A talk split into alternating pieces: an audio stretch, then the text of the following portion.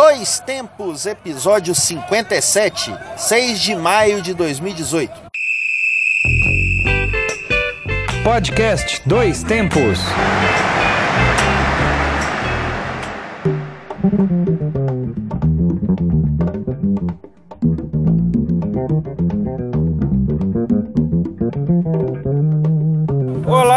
Hoje é 6 de maio de 2018. Eu sou João Luiz Reis e esta é mais uma edição do Dois Tempos. Estamos aqui com o podcast que leva até você informação, debates, opiniões e o melhor da memória esportiva. Eu sou Alexandre Rodrigues e voltamos com um novo episódio da série de podcasts produzidos pelo Grupo Gabiroba. Agradecemos a você que nos acompanha e continue com a gente. E para quem ainda não nos conhece, estamos presentes no Twitter, Instagram, Facebook, SoundCloud, Mixcloud e YouTube. Basta procurar lá pelo Grupo Gabiroba e conheça um pouquinho do nosso trabalho, nós, modestos estudantes de comunicação do Centro-Oeste Mineiro. Exatamente. E acompanhe também a revista Acréscimos, a nossa revista eletrônica com textos variados sobre futebol. É, você encontra no endereço medium.com/barra revista Acréscimos. Além disso, estamos no YouTube, com o canal do Grupo Gabiroba e também, claro, com o trabalho na TV Bugre, do Guarani de Divinópolis. Não deixe de ver nossos vídeos.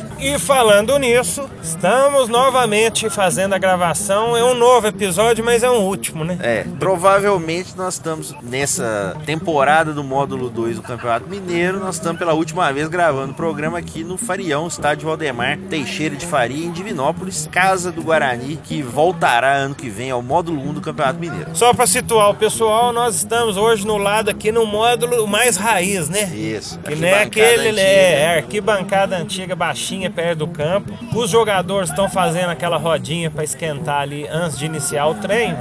Eu vou deixar até claro que essa gravação ela foi feita antes da final. Inclusive sobre a final, No sobre o Guarani, programa. no próximo programa nós vamos falar a respeito do Guarani novamente. Isso aí. Então esse é o nosso derradeiro treino da temporada 2018. Até me tá me dando uma tristezinha É, aqui já. Melancolia. Uma melancolia em que pesa um céu maravilhosamente azul. E o objetivo principal foi alcançado com o Guarani de volta à primeira divisão. E sem fogueiras hoje, né? Graças a Deus. Mais uma vez aqui já apresentando nosso parceiraço Marceleza Marcelo. Mais uma vez. E aí, Marcelo, beleza? Opa, beleza, João, beleza, Alexandre. Muito obrigado mais uma vez por este convite para participar do podcast Dois Tempos. É sempre uma honra. E é bom que o Marceleza também parceiro nosso aí da temporada, né? É. Esse ano pudemos sorrir, né, Marcelo? Ano passado felizmente, difícil. felizmente tivemos aí o, a sorte, o privilégio, né, de acompanhar essa temporada do Bugre e com esse resultado bastante positivo, né? Brigando, além de brigar pelo título, tá aí agora na primeira divisão do futebol mineiro 2019. Mas sobre o o módulo 2, nós vamos falar na semana que vem. É. Hoje ainda, como a gente está gravando antes da final, nós vamos fazer um programa especial. Exato. E hoje nós vamos falar sobre o bom e velho futebol, que temos os nossos destaques do programa. Thank you. Mundial de clubes com 24 times a cada 4 anos. E aí, é uma boa? Falar sobre isso aí. Vamos discutir. Hoje Sim. também, depois a gente vai, vai entrar em tudo, vamos só dar uma passadinha. Hoje também vamos contar histórias do esporte, resgatar lembranças culturais. Vai contar o quê? Eu vou falar sobre o Antônio Carvajal, goleiro mexicano aí com cinco Copas do Mundo, recordista de participações em fases finais de Copa do Mundo. Fala um pouquinho da história dele. Muito bom. Então vamos lá, debate.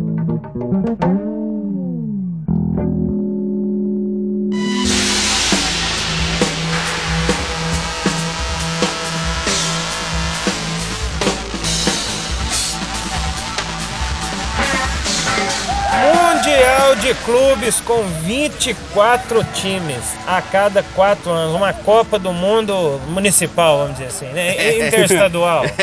Uma taça Guanabara Mundial. Uma- não, não, vai ter mais de três partidas. É, então vai ser, vai ser superior a Guanabara. Ah, então tá bom. Mas e aí, uma mini Copa do Mundo, podia dizer assim? Sim. Aí até em teoria, se você olha assim sem saber dos detalhes, pode parecer interessante, mas eu acho muito complicado e eu acho que distorce ainda mais o equilíbrio de forças do futebol mundial, favorecendo basicamente os europeus. Claro que eles já são mais fortes naturalmente pelo dinheiro, pela influência, etc, mas eu acho que a questão do, do mundial com 24 times, sendo 12 Exatamente. europeus, Posso é incrível. Só, deixa eu só passar então os critérios de classificação, então, 12, a lei até vai me explicar um número interessante. Sim. 12 clubes da UEFA, né, os campeões e vice das últimas quatro edições da Liga dos Campeões. Minha nossa e os quatro últimos campeões da Liga Europa. 4,5, 4,5 clubes de futebol da Comembol. É. Vai disputar uma repescagem com alguém aí. Ah, meu Deus. Então serão os últimos quatro campeões da Libertadores, os últimos quatro campeões da Copa Sul-Americana, é, e inclusive eles fazem um playoff, talvez é o meio aí, né, Ah, pra sim. decidir quem disputa a repescagem contra o representante da Oceania. Acho melhor até desenhar, né? É, exatamente. Temos também dois clubes da África, dois clubes da Ásia e dois clubes da CONCACAF. Essa aí seria a estrutura dos tais 24 times. Aí o meio é, é engraçado. Incrível como desprezam a Oceania nas competições mundiais, né? Já colocam 200 times, 200 vagas. Por que, que não dão logo uma vaga pra Oceania? Não, e, e ainda, e disputar ainda, e ainda né? condensam a Oceania colocando também juntamente a Ásia, né? Pois em algumas, é. da- algumas das vezes. É a questão da Austrália que foi Mas será lá, que né? é, um- é eles que não gostam do futebol ou é o futebol que não gosta deles? Né? Eu acho que o futebol que não gosta muito, mas principalmente a FIFA não gosta muito deles. O que é mais inacreditável também nessa questão é, é um certo fetiche, vamos dizer assim, do Gianni Fantino, presidente da FIFA, com grupos de três equipes. Porque você vê que são 24 times, ao invés de fazer seis grupos com quatro equipes, ele quer fazer oito grupos com três. E nós sabemos muito bem que grupo com três times, o terceiro jogo pode ser um grande amistoso. Porque se, um time, vale se um time que joga os dois primeiros jogos ganha os dois, acabou. Terceiro jogo já não vale rigorosamente nada.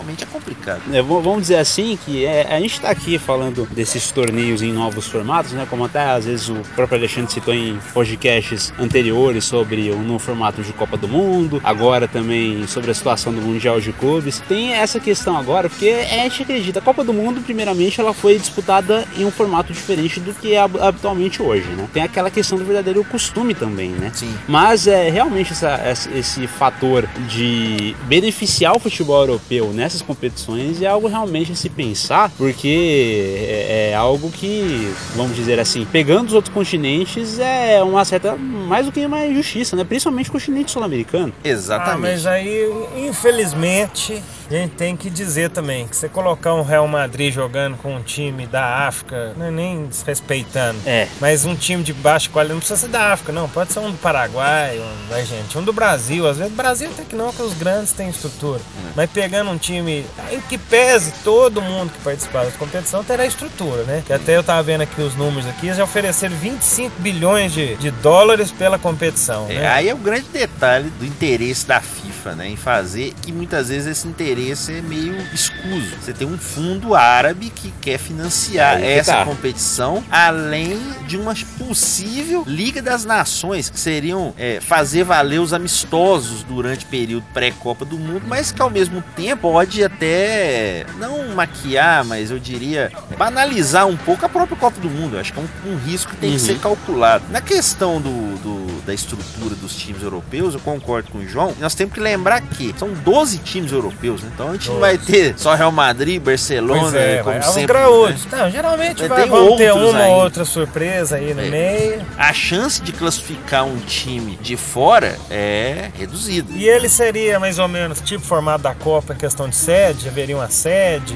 em É. algum lugar? Ou é jogo em casa mesmo? Jogo fora, jogo em casa? É, eu uma acho final? Se tiver uma sede, deve ser na- na- nos Emirados Árabes, É. né? Onde tem mais investimento. É onde Sim, tem o próprio. Mas então a final seria lá, você diz ou Sim, não? é, o- a disputa da maior parte do torneio. Então seria um torneio, né? uns formatos de Copa mesmo? Ou Sim. não? Por todos os times se encontrariam no mesmo país? Sim, é. Ou é A jogo ide- em casa A e fora? ideia é encontrar no mesmo local a cada quatro anos. Mas como nós estamos vendo Copa, que há uma proposta de fazer Copa, por exemplo, 2026 em toda a América do Norte, né? Estados Unidos, Canadá e México. Então pode ser que tenha essa mobilidade. Mas um- uma coisa coisa mais impressionante aí também, é a gente vê que, você disse nos critérios de classificação, os últimos quatro times campeões da Libertadores. Fica só na Libertadores. É, eu tenho os, dos- os da, da Champions League também, né? O Real Madrid ganhou as últimas três. Sim, mas a diferença é que, imagina um time brasileiro que ganhou a Libertadores quatro anos atrás. O que ganhou há mais tempo, no caso, é o Atlético Mineiro. É. Imagina o Atlético Mineiro disputando hoje o Mundial. Teria condições de fazer um papel bom? Isso assim eu tô falando só por alto. Eu fico imaginando então uma situação até como, por exemplo, a do Fluminense, uns anos atrás, que era financiado por uma empresa, a Unimed. Imagina ganhar a Libertadores quatro anos depois sem a Unimed. Como é que o Fluminense ia sustentar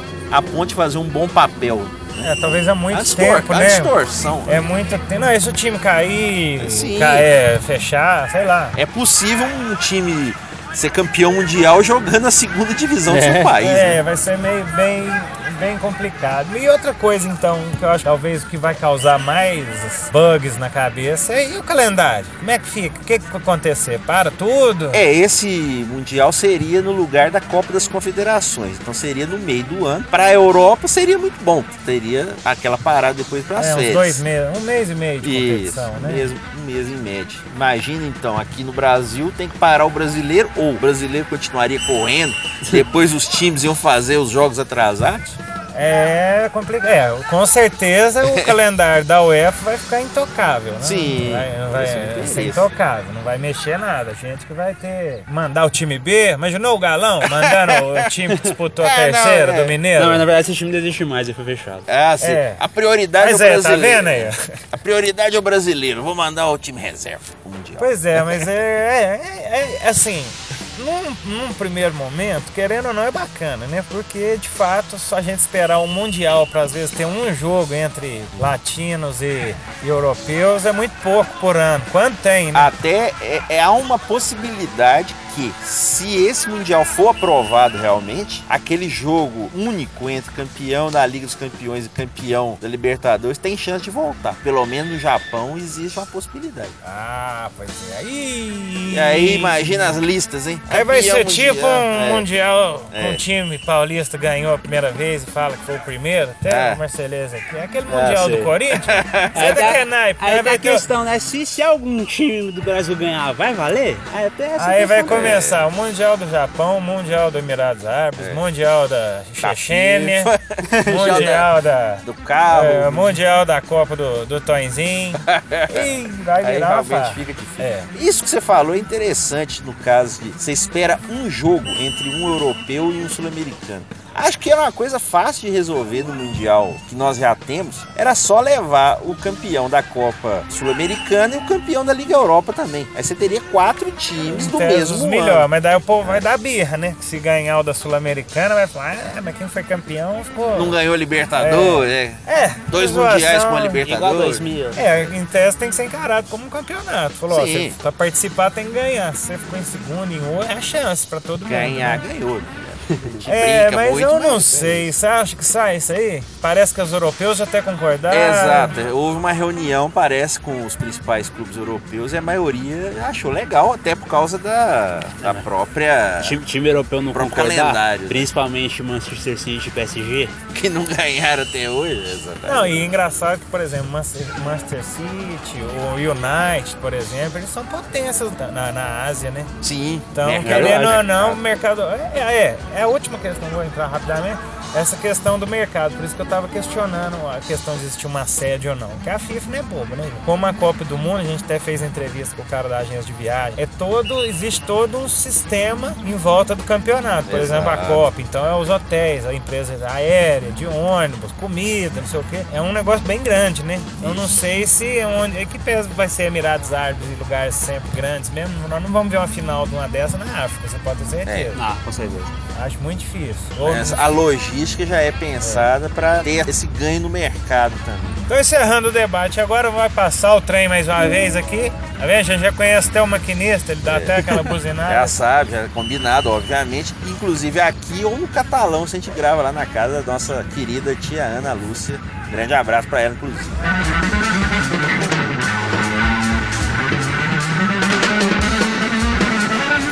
Então, encerrada este, esta quimera neste sonho aí para muitos empresários, que mais para empresário que para torcedor nessa E que liga. sonho, hein? E Não. que sonho. Vamos encerrando então o debate e vamos voltar no tempo com o nosso quadro, o Guardião do Tempo.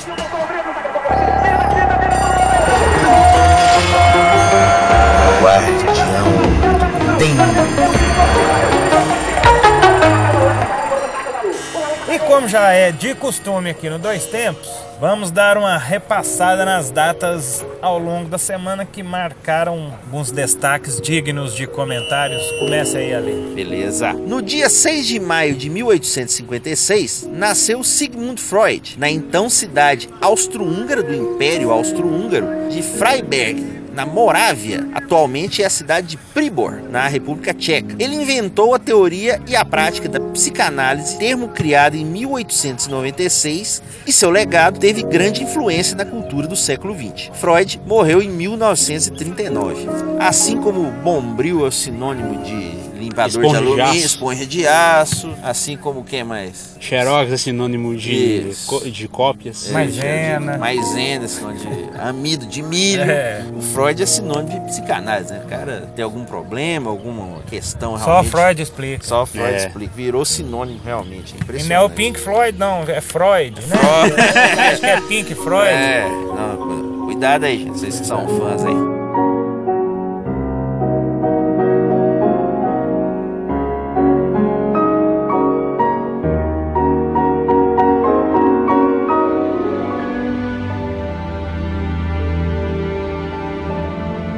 Em 7 de maio de 1945 termina a Segunda Guerra Mundial na Europa. Forças alemães na Itália, Holanda, Dinamarca e noroeste da Alemanha se rendem depois que o Hitler se refugia numa fortaleza militar e se suicida. O assédio da União Soviética cresce e seu exército ocupa Berlim. No dia 7 de maio, portanto, a Alemanha assina sua rendição. A guerra na Europa chegava ao fim. É bom lembrar que a guerra no Pacífico ainda durou praticamente três meses ainda, até que os Estados Unidos jogou as bombas atômicas em Hiroshima e Nagasaki, mas na Europa a batalha que foi basicamente entre Alemanha e União Soviética, claro, com os outros países ajudando, principalmente os soviéticos, terminou depois de seis anos de, de luta. E um filme que retrata esses últimos minutos de Hitler, A Queda, Filmaço. que é um filmaço retratando esse finalzinho aí, né? Dizem, né? Sei lá se suicidou ou não, se virou ET. A atuação do Bruno Gans, né, o ator, né, que realmente fez o Hitler de uma maneira perfeita, que é um filme baseado nos diários de uma secretária do Hitler, né, a Traudes, né?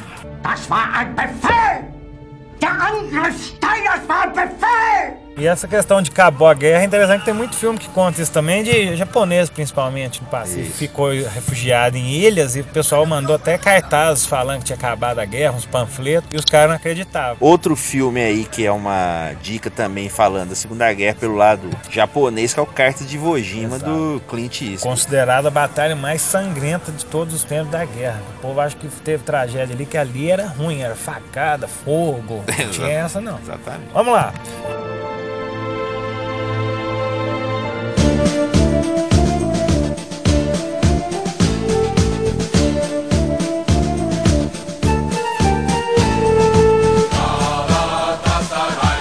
Já em 8 de maio de 1966 nasceu Cláudio André Mergen, Tafarel, ou simplesmente Tafarel, ex-goleiro e atual treinador de goleiros da seleção brasileira. Jogou no Internacional de Porto Alegre, no Atlético Mineiro, no Parma da Itália e Galatasaray da Turquia. Mas ficou conhecido pelas suas atuações na seleção, onde foi campeão em 1994. Pelo Brasil fez 104 jogos e eu já quero pedir, põe ele falando Tafarel aí pra nós. Ah, Nossa, não pode faltar, né? eu acho que é talvez um dos gritos mais famosos que a gente tem em homenagem ao Tafarel. Isso. Solta ele aí, nosso amigo. Vamos lá. Galvão Bueno. Vai partir Cocu, na perna esquerda, ele Tafarel! Sai, sai, sai, sai que é sua, Brasil! E é engraçado, né, que a def- essa defesa do Cocu ficou mais conhecida com vídeos engraçados na internet. Ah, sim. Sim. Mais até do que a defesa do pênalti do Massaro na final da Aquela Copa. clássica né? que a noiva joga o buquê de flor e o cara vai e impede ela de pegar. Buquê de flores, inclusive, a gente sempre lembra a narração do nosso ídolo Galvão no casamento de Marina Rui Nossa Barbosa. Senhora, Nós não podemos esquecer nunca. emocionante.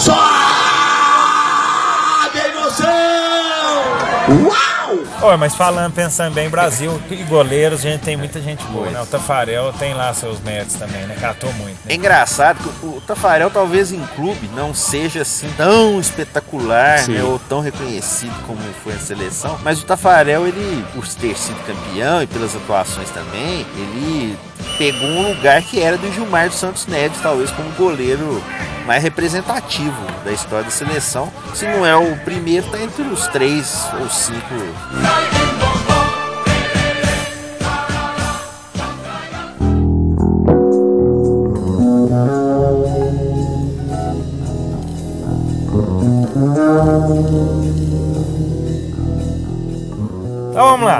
Encerrado o Guardião do Tempo, esse grito maravilhoso de Galvão Bueno. A trilha sonora do programa de hoje é de um baixista histórico para a música mundial. É um pouco da obra de John Francis Anthony Pastorius III, mais conhecido como Jaco Pastorius, baixista de jazz norte-americano. É considerado por muitos como um dos mais influentes baixistas de todos os tempos. Jaco Pastorius representa para o baixo o mesmo que Hendrix para a guitarra. Nos anos 70 ele gravou discos em conjunto com vários artistas, notabilizando-se principalmente pelo trabalho junto ao Waiter Report. Faleceu com apenas 35 anos. Que isso, o homem é demais. Ele realmente dessa questão do jazz fusion também, do, do rock. Tá realmente gostando um jazz fusion, hein, Tá bom parceiro? demais, O com é bom, né? certeza. O Quando It- tem o- gente perdendo tempo com barras de ferro batendo É. com refrões repetidos, a gente A vai gente mais vai a fundo, né? anos 70, pega lá realmente uma boa influência. Inclusive, até a gente colocou o Jaco Pastores na trilha, em homenagem ao nosso Wagner Faria, que já foi trilha aqui. Nós entrevistamos ele recentemente aí, inclusive tá com um projeto aí de crowdfunding pro seu terceiro disco. Quando tiver mais detalhes aí, Estaremos nós vamos divulgando aqui. E o- Inclusive a entrevista. Ah, com certeza, brevemente vai sair aí. Mas na questão do Jaco, o, o baixista do Metallica, o Robert Trujillo, fez um documentário, financiou e também produziu um documentário sobre a vida dele. Inclusive, acho que vale também como dica. E ele realmente teve essa influência de ser um baixista muito virtuoso e que fez grandes obras aí em carreira solo e também até com o Wither Report. Vamos ouvir um pouquinho aí.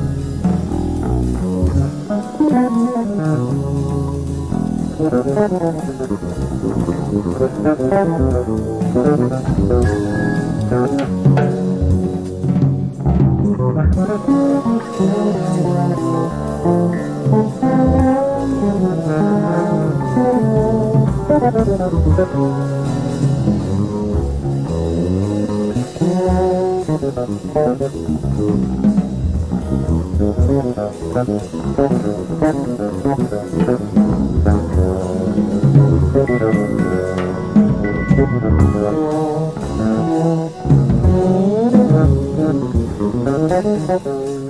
sempre fazendo parte do- dos dois tempos. Ah, com Ah, mas certeza. claro, é. Mas não é só o jazz mais clássico, né? É mais progressivo, misturar com rock. É, é doido.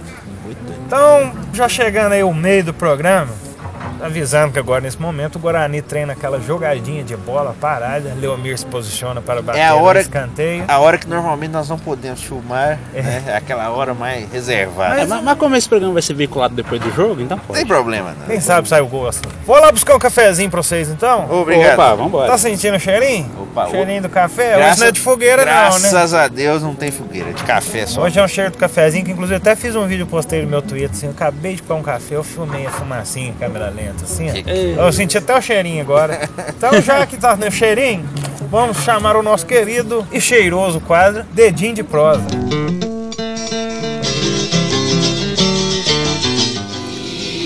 Dedinho de prosa.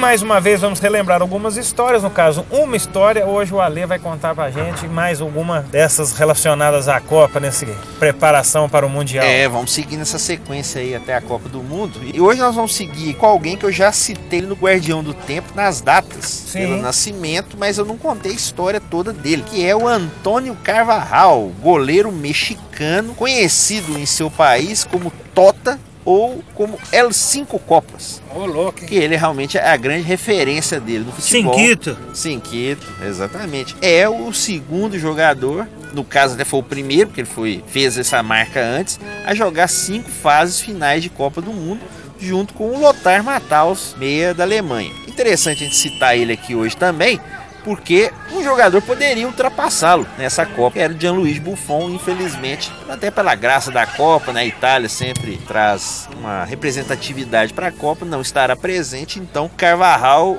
continuará recordista junto com o Lothar Matthaus. O Carvajal nasceu em 7 de junho de 1929 na cidade do México, o nome dele completo, Antônio Félix Carvajal Rodrigues. Ele começou sua carreira no Instinto Real Espanha como juvenil, time mexicano. Após participar de alguns jogos preliminares da primeira divisão, foi convocado para compor a equipe mexicana que jogaria as Olimpíadas de Londres em 1948. Ao voltar dos Jogos Olímpicos, foi promovido ao profissional do Real Espanha e ficou lá até 1950, quando o time fechou as portas. Só que aí ele teve muita sorte, claro, além da sua competência, e foi contratado pelo León, clube tradicional no México, onde permaneceu até o fim da sua carreira.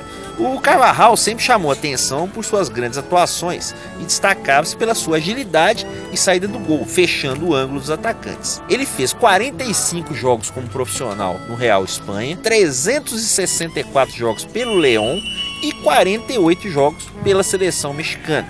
Ele entrou para a história né, por essa participação em cinco Copas seguidas, entre 1950 até 1966. O Lothar Matheus, também recordista junto com ele, jogou de 1982 até 1998. E o Buffon jogou de 98 seguidamente até 2014. Só com um detalhe, o Buffon em 98 não jogou nenhum jogo. Era reserva. Era reserva do Palhuca, exatamente. Entre 1950 e 66, infelizmente para o Carvajal, o futebol mexicano não tinha uma qualidade tão representativa, né? Então realmente ele não passou da primeira fase, realmente sempre foi apenas figurante nas Copas. Tem que falar essa realidade, essa triste realidade. Num total de 11 partidas onde ele atuou no México pela Copa do Mundo, ele levou 25 gols, sendo que desses 25 gols, 11 foram contra o Brasil. O Carvajal perdeu de 4 a 0, o México perdeu do Brasil de 4 a 0 na Copa de 50,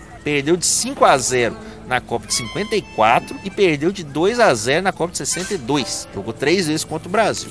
Sobre número de jogos e participação de Copa, até eu faço um parênteses aqui, eu achei interessante a gente citar que duas mulheres já participaram de seis Copas do Mundo femininas. Então já na, entre as mulheres nós já temos duas pessoas que participaram mais de Copas, fase final de Copa, do que homens. A japonesa Romari Sawa e a Formiga brasileira elas se tornaram as primeiras jogadoras a comparecerem pela sexta vez em Copas do Mundo. Eu, eu até achava que a Frings da Alemanha tava no meio. Prince, A Prince, isso. aquela atacante, né? Isso. Não, é. Por enquanto só E a essas Marta? mesmo. A Marta mesmo talvez possa chegar convocada, estiver jogando aí, quem sabe. Só esse parênteses que eu achei importante, nós já temos mulheres, né? é, com seis Copas do Mundo. Em relação ao Carvajal, outro goleiro que tomou 25 gols foi o Aldeaeia, goleiro da Arábia Saudita, também tomou 25 gols. Na carreira do Carvajal, ele foi campeão mexicano duas vezes, com o Leão, 1952 e 1956.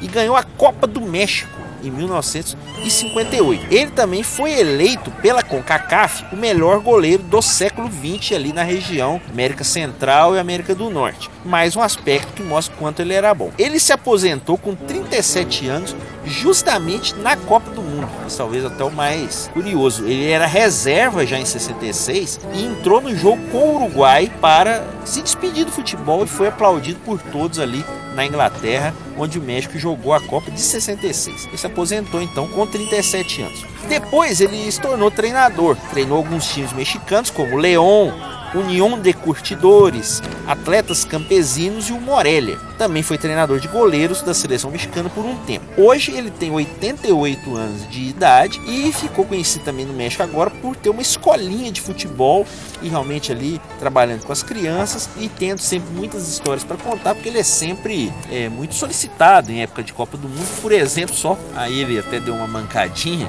porque antes do jogo com o Brasil na Copa passada, ele criticou o Ochoa, dizendo que o Ochoa não sabia sair do gol. E nesse o, jogo o Ochoa, o fechou, Ochoa o gol. fechou o gol. Realmente, Zero é- zero. às vezes acontece, né? São aquelas opiniões. Mas então, resumindo, então o Carvajal realmente é um goleiro marcante, talvez não ganhou assim tantos títulos, mas um jogador que vai a cinco Copas do Mundo merece esse reconhecimento, essa lembrança, certamente. Não poderia passar despercebido aqui no dois tempos. Isso.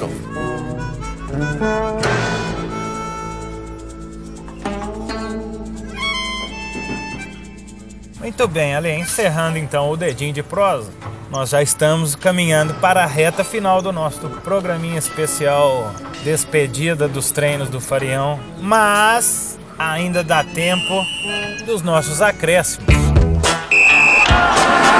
Acréscimos. Aqui é o Valdemar.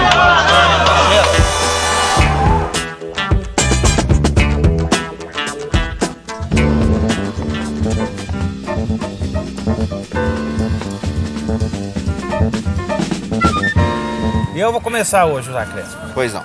A minha dica de hoje é quadrinhos. Camelot 3000, que é escrito por Mike W. Barr e o Brian Bola de desenhista. O Camelot 3000 foi uma das últimas aquisições da minha coleção de quadrinhos, que é uma história que saiu em 82 até 85, que é bem quadrinhos 80 mesmo.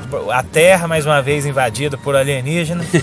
E nesse inteirinho, desesperado, fugindo dos alienígenas, o carinha onde vai lá e entra numa escavação da Inglaterra e descobre o túmulo do rei Arthur. E no que ele já abre ali o túmulo, o rei Arthur já desperta e já fala: onde é que eu tô, né? Porque, segundo a lenda, as lendas da Távola Redonda, Merlin, o rei Arthur despertaria, ele foi ferido e ele despertaria somente quando a Inglaterra entraria em risco. E não foi só a Inglaterra, foi o mundo todo. Então é um quadrinho divertido com os cavaleiros da Távola Redonda, Merlin, Percival, Galahad, todo mundo, aquela traiçãozinha clássica da Ah. Guinevere com o Lancelot, que é uma coisa né, de lei. Mas fica aí a dica de quadrinho. Então, Camelot 3000 tá sucesso, acho que tá até esgotando já na- na- nas vendas. Essa é a dica de hoje. Camelot 3000, Brian Bolland, os desenhos muito legais. Muito bom. Fica a dica aí. E você, tem uma diquinha? Tenho, tenho sim, João. E como eu já venho aqui fazendo nas minhas participações dos, do Dois Tempos, eh, eu venho aqui indicando canais no YouTube. E dessa vez eu vou indicar mais um canal esportivo, eh, que é o canal da Brazilian Wrestling Federation, ou então a BWF, essa empresa de luta livre paulista que foi fundada eh, em 2002 e segue até hoje no comando aí do Bob Jr., que é filho do Bob Léo. Você lembra do Bob Léo, Alexandre? Telecat? Gigantes do ringue. Exatamente, Bob Léo do Supercat da, man- da. Manchete. Telecat. Fazia, fazia a dupla com, a, com, com o Carlos Valadares nas transmissões da, da Ele WWF. participou dos Trapalhões? Não, foi o Que- Ted foi o Boy. Ted Boy Marino. Ted Boy Marino, grande Marino. nome. O Bob Léo fazia dupla com o Carlos Valadares nas transmissões da, do Supercat, né? Que, era, que eram as transmissões da WWF, hoje da WWF. Carlos Valadares, Na ex-locutor da Globo exatamente. também, ele narrou muito futebol, mineiro, ele era mineiro, faleceu já há alguns anos. né? Exatamente. Esse canal, é, semanalmente, eles postam né, no YouTube um programa chamado Telecat, que é um programa onde tem aí um conjunto de algumas lutas, de, que envolve é, em torno das rivalidades. Pra quem já conhece a luta livre sabe como é que funciona. Então é só você pesquisar no YouTube, é muito fácil de encontrar. Também no YouTube, nas redes sociais em geral, BWF Brazilian Wrestling Federation. Isso aí. Lembrando que um dos maiores destaques da luta livre hoje talvez seria o The Rock, né? Exatamente. Veio da luta livre também. The Rock, que inclusive, é, fazendo um, um Guardião do Tempo Pocket, fez aniversário essa semana. Sim. É, Rock. Dwayne Johnson. Dwayne Johnson. Exatamente. Oito vezes campeão mundial. A minha dica de hoje aqui é um documentário, também de luta, mas de boxe. Documentário Tyson, de 2008, dirigido pelo James Toback. Esse documentário é um retrato de um dos maiores ícones do boxe, apresentado aqui combinando bem a frase dita por ele mesmo em uma cena de arquivo, né, que o Tyson falou. Eu me recuso a ser nocauteado. O documentário mostra a história de Mike Tyson de uma maneira cronológica, mas contada por ele mesmo. E o filme ajuda a entender melhor a personalidade desse norte-americano e também o próprio esporte. Talvez o Tyson, o último nome mundial realmente do boxe, com fama, uma coisa incrivelmente ali no fim dos anos 80.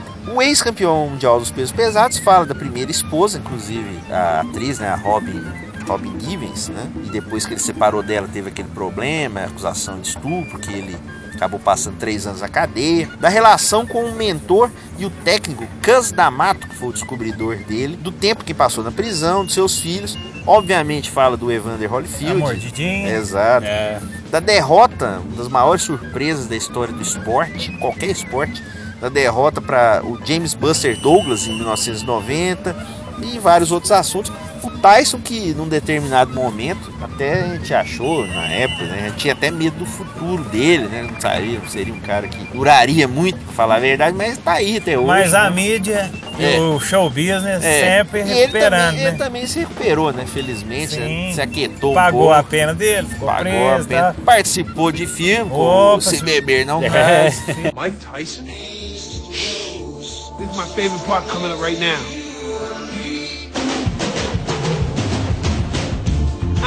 I can feel it coming in the air tonight. Of course, my guy. Oh, Lord.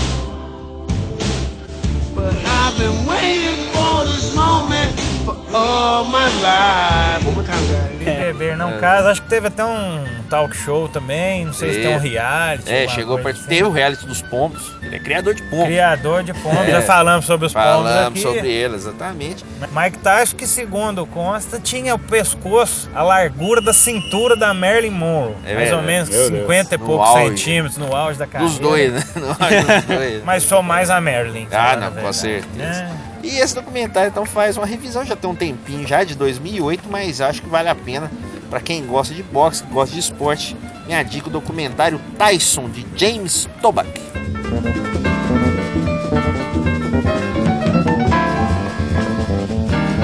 E antes de encerrar o programa, vamos com uma música do cantor e compositor norte-americano Bob Seger. Completa 73 anos em 6 de maio. Vamos ouvir Still the Same, do disco Stranger in Town. de 1978.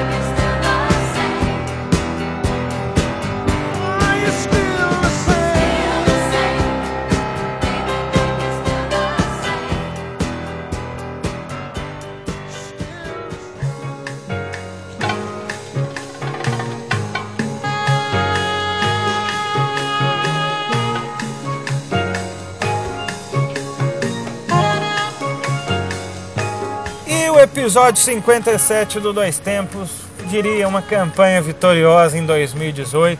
Vai chegando ao seu final. Não dois tempos, a campanha. A campanha, campanha, é, é, o programa de hoje. É, de hoje. É. É a campanha, claro que a gente espera que o Guarani continue nesse caminho, nessa trajetória positiva e no programa que vem nós vamos falar um pouquinho mais. Então agradecer a todos pela audiência, quem puder aí compartilhar o podcast, pois se acredite ser o único podcast que fala do Campeonato Mineiro do Modo 2 do Brasil, até porque E o único podcast do Brasil gravado no estádio. de gravado vezes. Dentro do estádio. Mais uma vez aqui, só ressaltando. E não é horário de jogo. E não é horário de jogo, os apitos, É. os gritos aí, como a gente já falou no início, são os jogadores durante o treino. O último treino do Bugre aqui nessa temporada 2018. Lembrando que este e os outros episódios estão todos na internet. Você pode procurar lá no mixcloud.com barra Grupo Gabiroba. Acesse também nossas redes sociais. Tem Twitter, Facebook, Instagram, basta procurar por Grupo Gabiroba. Além disso, estamos no YouTube com o nosso canal e não deixe de ver nossos vídeos também, claro, da TV Bugre do Guarani de Divinópolis. Sobre a temporada, todo o nosso registro e ainda vai ter muita coisa Ah, ainda. vai Ainda ter. Tem A- muito a, material. a temporada vai terminar, mas ainda tem alguns vídeos aí, com certeza, pintando por aí. Os extras. Exato. E também estamos, claro, no programa Conexão Esportes da TV Candidez, todo domingo às 8 da noite, nos comentários, na produção. Você pode procurar nas redes sociais do Conexão Esportes, Facebook, Instagram também, além, claro, no site da TV Candidez de Divinópolis, tvcandidez.com. E o Dois Tempos de hoje foi gravado aqui no nosso mega, super, ultra estúdio vermelho e branco no Valdemar Teixeira de Faria, o nosso querido Farião. Teve a participação do Marceleza. Marceleza, mande um abraço para os ouvintes. Opa, beleza. Muito obrigado, João. Muito obrigado, Alexandre. Um grande abraço a todo mundo que acompanhou esses dois tempos. Fiquem sempre aí na companhia do Grupo Gabiroba. Esse excelente trabalho que vocês fazem, não só no dois tempos, mas também na TV Bug. Eu gosto sempre de lembrar essa situação também e fazer o jabazinho aqui, como é, já é o de costume. É, as crônicas que eu faço dos jogos do Bugre no portal Centro-Oeste, portalcentroeste.com e também nas redes sociais do portal.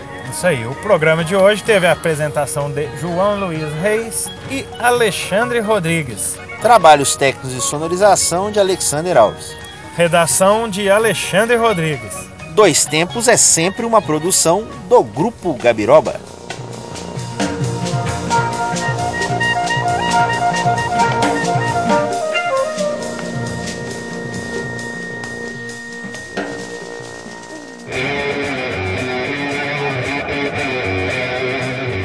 Grupo Gabiroba.